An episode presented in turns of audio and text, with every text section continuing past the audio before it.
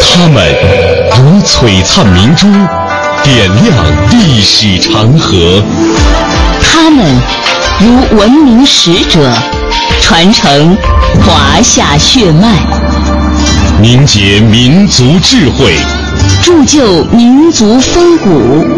请收听《香港之声》中华人物。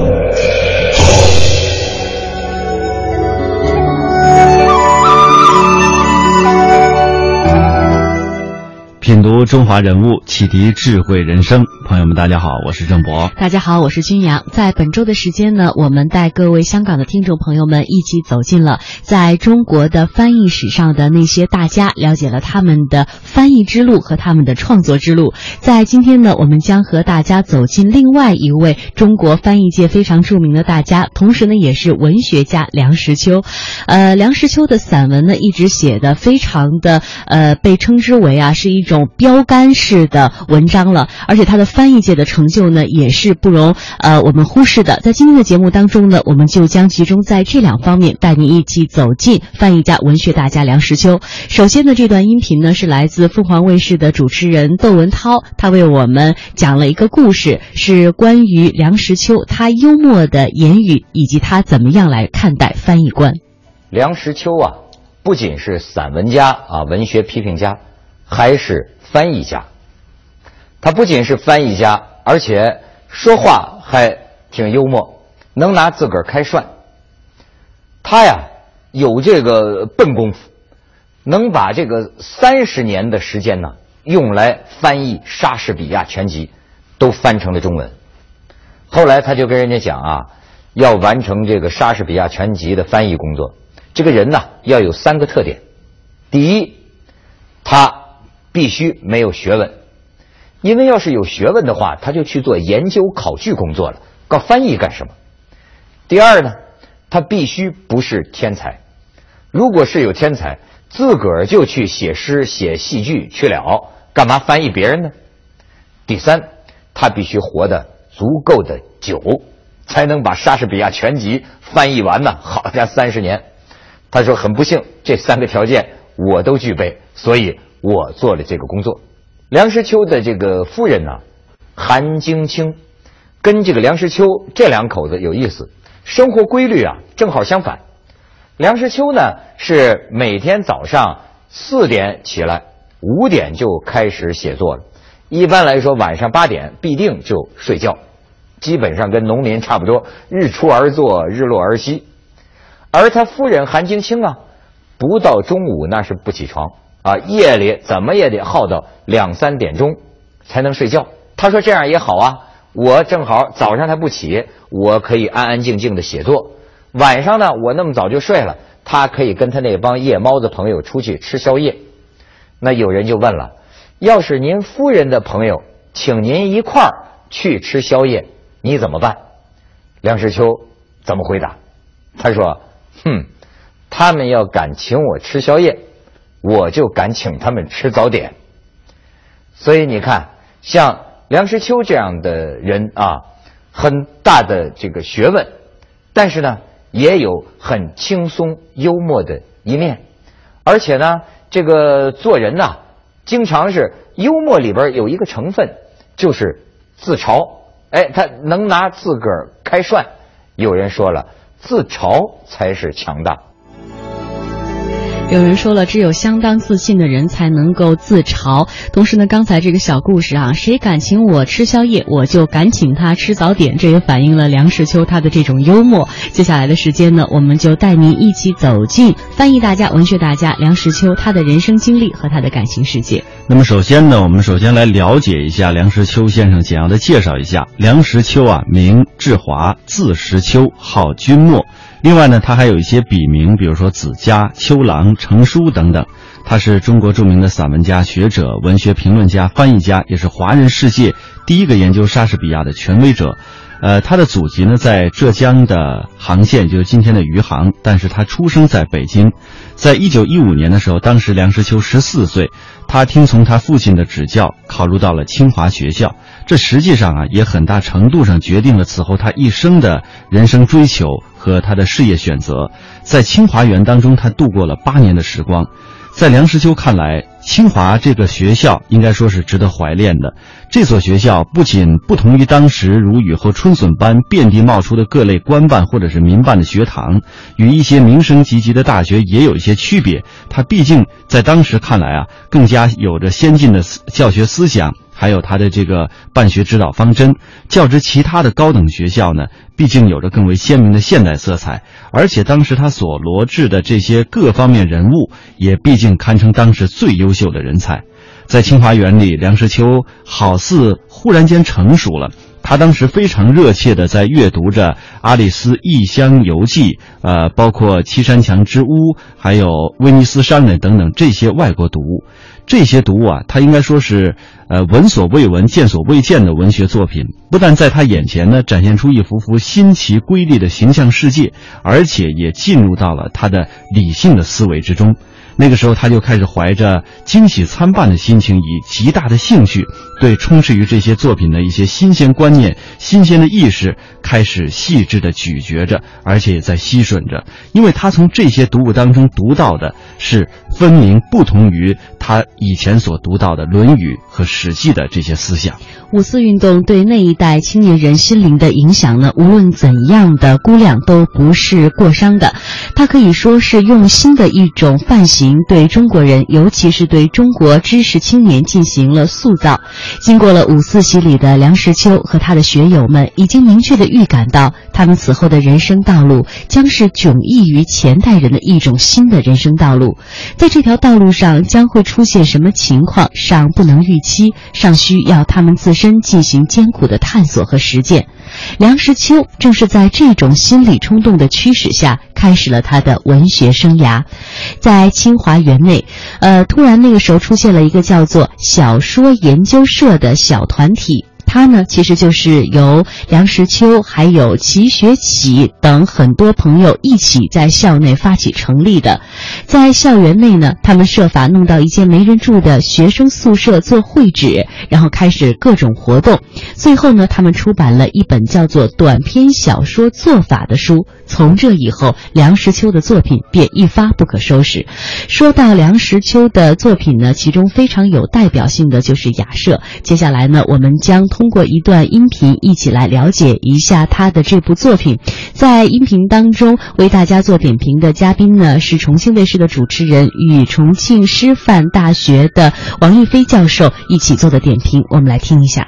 呃，梁实秋啊，他的一生啊。学术造诣深厚，那么这些成就也奠定了他文学大师和翻译大师的地位。但同时呢，他也是一个非常温和的人，对，嗯，的确这样。梁实秋啊，他是一个温和、优雅而又彬彬有礼的知识分子。他出身于一个旧式的官僚家族，传统文化的熏染。让他显示出一种比较温和保守的色调。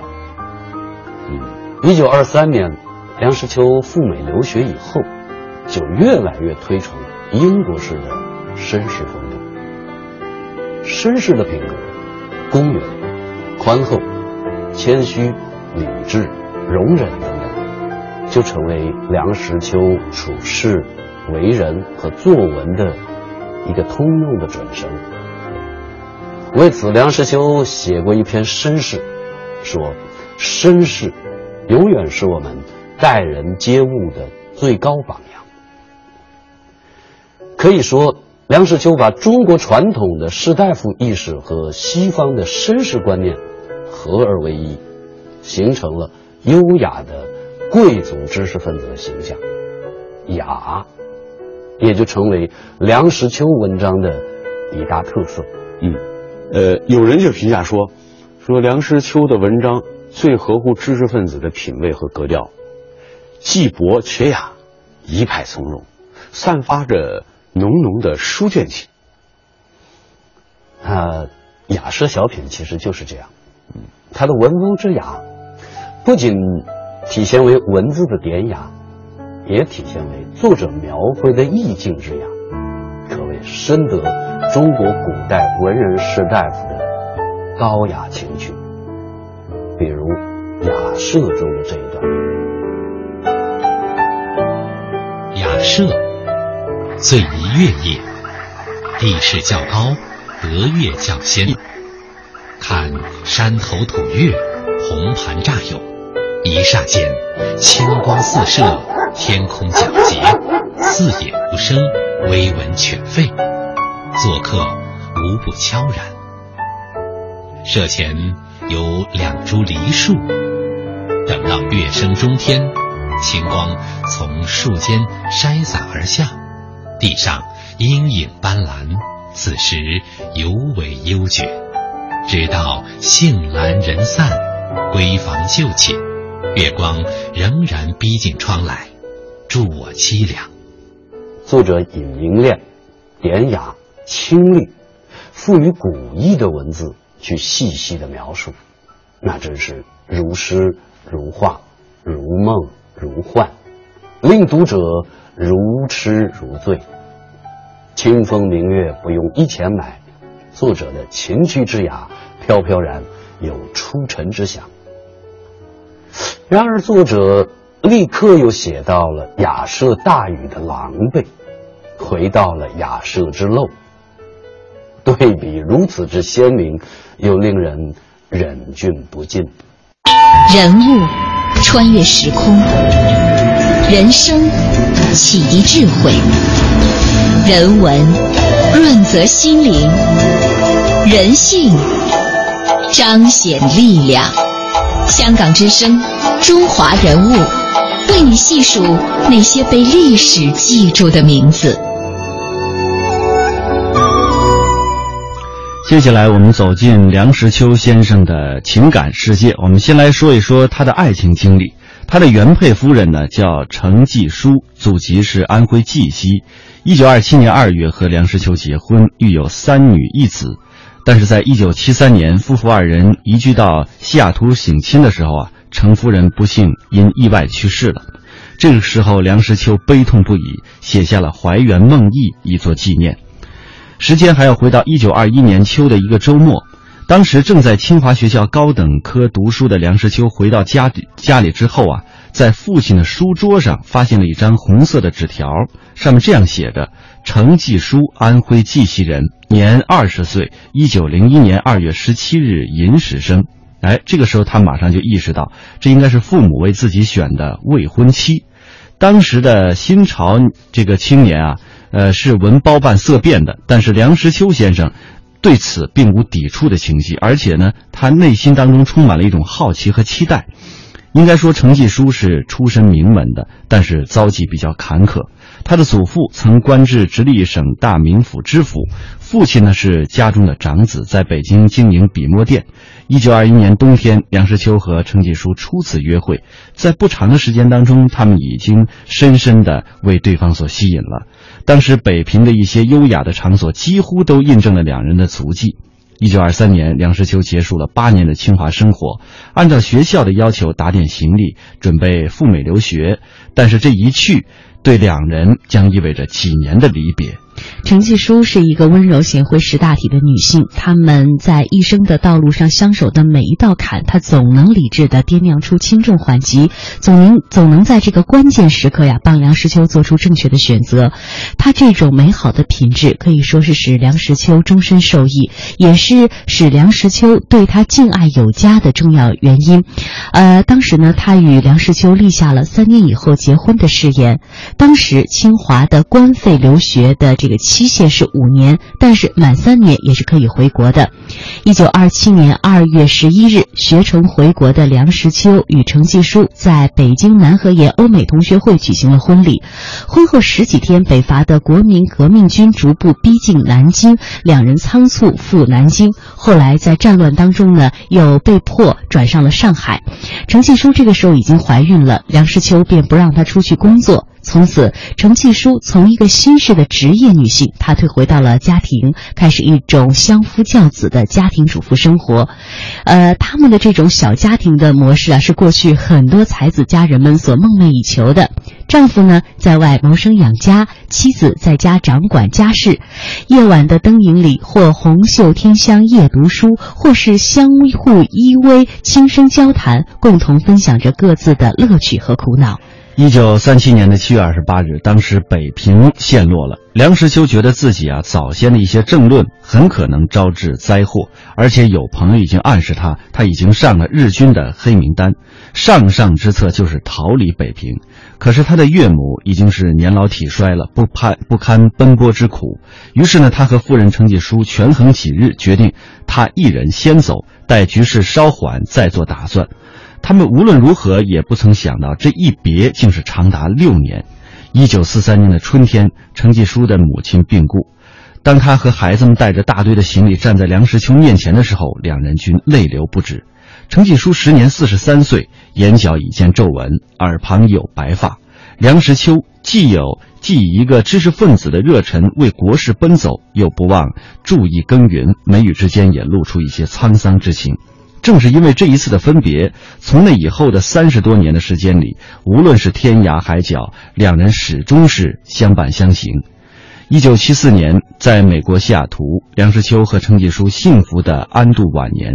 谁知一件祸事突然之间降临到他们的头上。那是四月三十号，梁实秋和妻子当时在市场当中购物，临街的一个梯子突然倒了下来，不偏不倚的正好落在了程继书的身上。他当时被紧急的送到医院去急救，但是因为伤势过重，还是先走了。老伴的走对于梁实秋应应该说是一个沉重的打击。他后来写下了《怀园梦忆》一书，来寄托对呃亡妻的悼念之情。那么晚年的梁实秋啊，当时曾经总结过，他说一生当中应该说有四个遗憾。第一呢，就是有太多的书还没有读。第二就是与许多的鸿儒没有深交，转眼那些人已成为古人。第三就是亏欠那些帮助过他的人的情谊。第四呢，就是陆放翁。但悲不见九州同，现在也有同感。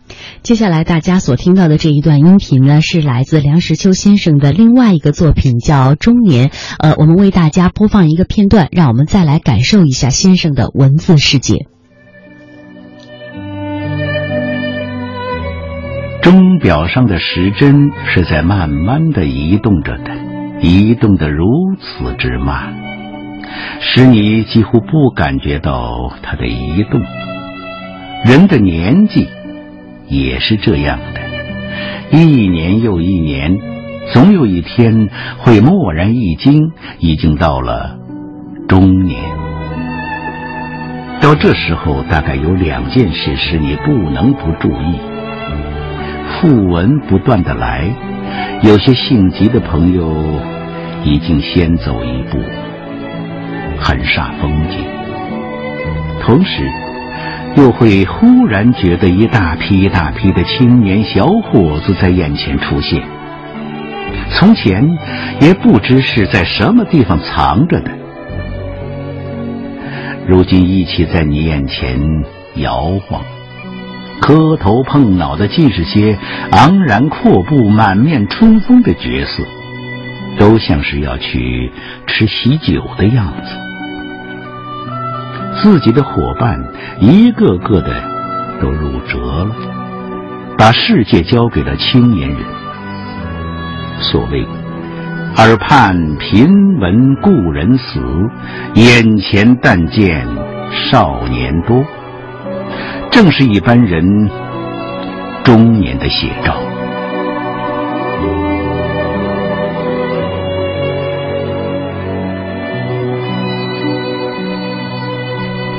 从前，杂志背面常有威廉士红色补丸的广告，画着一个憔悴的人，弓着身子，手抚在腰上，旁边住着“途中寓意”。那寓意对青年人是相当深奥的，可是这幅图画却常在一般中年人的脑里涌现。虽然他不一定想吃红色布丸，那点寓意他是明白的了。一根黄松的柱子，都有弯曲倾斜的时候，何况是二十六块碎骨头拼凑成是一条脊椎？年轻人没有不好照镜子的，在店铺的大玻璃窗前照一下都是好的，总觉得大致上还有几分姿色。这顾影自怜的习惯渐渐消失，以至于有一天偶然揽镜，突然发现额上刻了横纹，那线条是鲜明而有力，像是吴道子的纯菜苗。心想那是抬头纹，可是低头。也还是那样。再一细看头顶上的头发，有搬家到腮旁、汗下的趋势。而最令人触目惊心的是，鬓角上发现几根白发，这一惊非同小可。平素一毛不拔的人，到这时候也不免要狠心的把它拔去，拔毛连如。头发根上还许带着一颗鲜亮的肉珠，但是没有用。岁月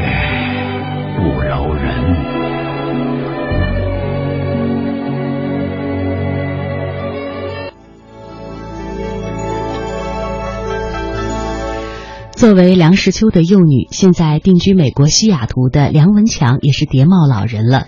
营养学的博士的梁文强并没有子承父业，但是来自父亲生前的鼓励，一直成为他勇敢拿起笔的动力和缘由。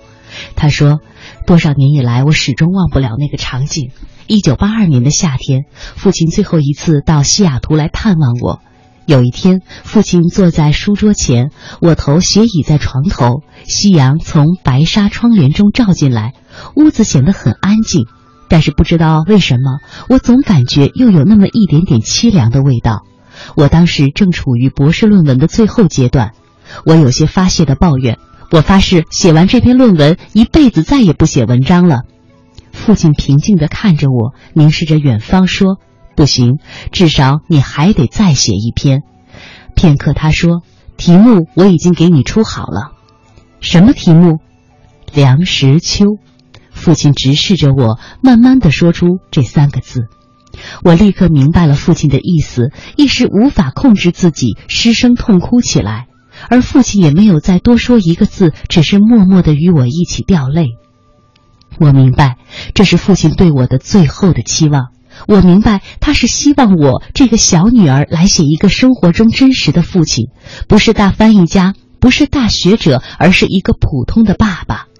我想起清华八年对父亲一生的影响是持久而深远的。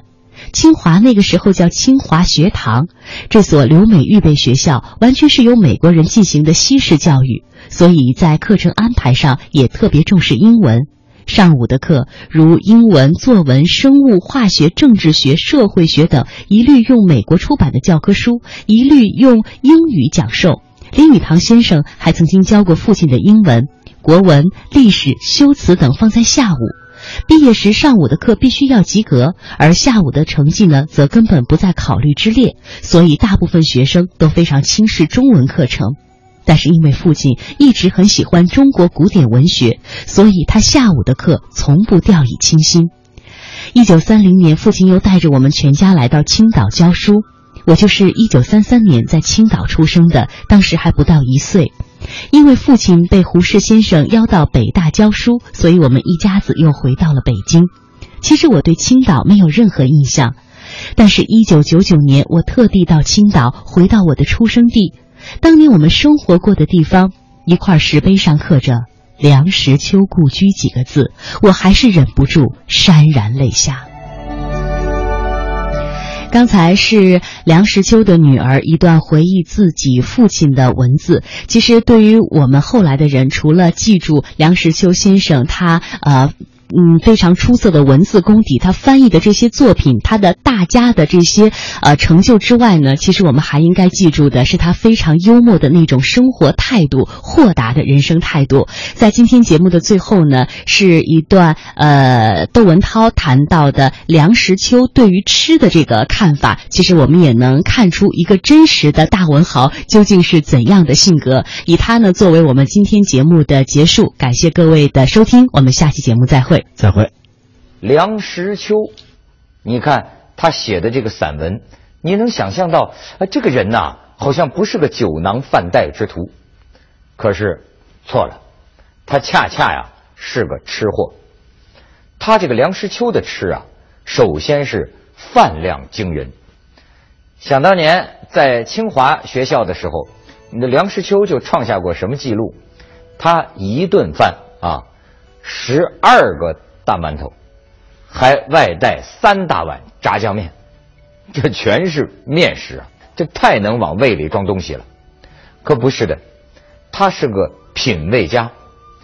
举一个例子，梁实秋啊，说我最羡慕的动物是长颈鹿，为什么？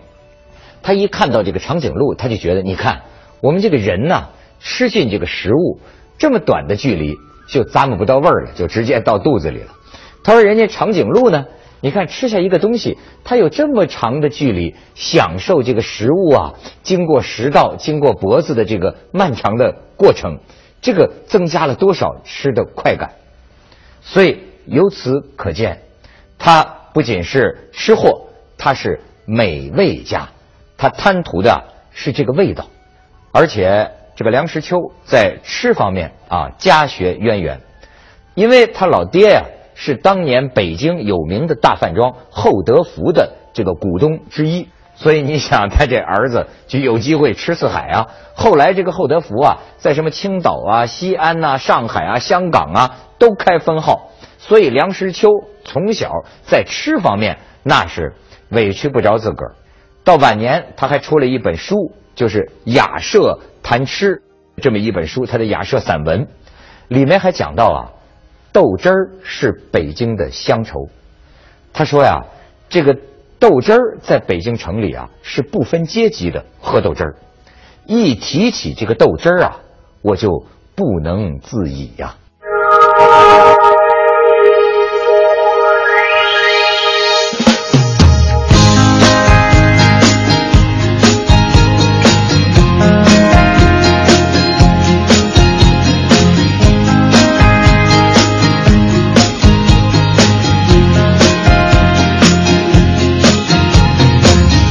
什么我只能对感情认输，像没人要下注的败部队伍？当别人一脚得到胜利的欢呼，我正要面临红牌，默默的退出。是不是我信仰的绅士风度，像老外看不懂的中国功夫？其实我柔情要比长城还坚固。只等那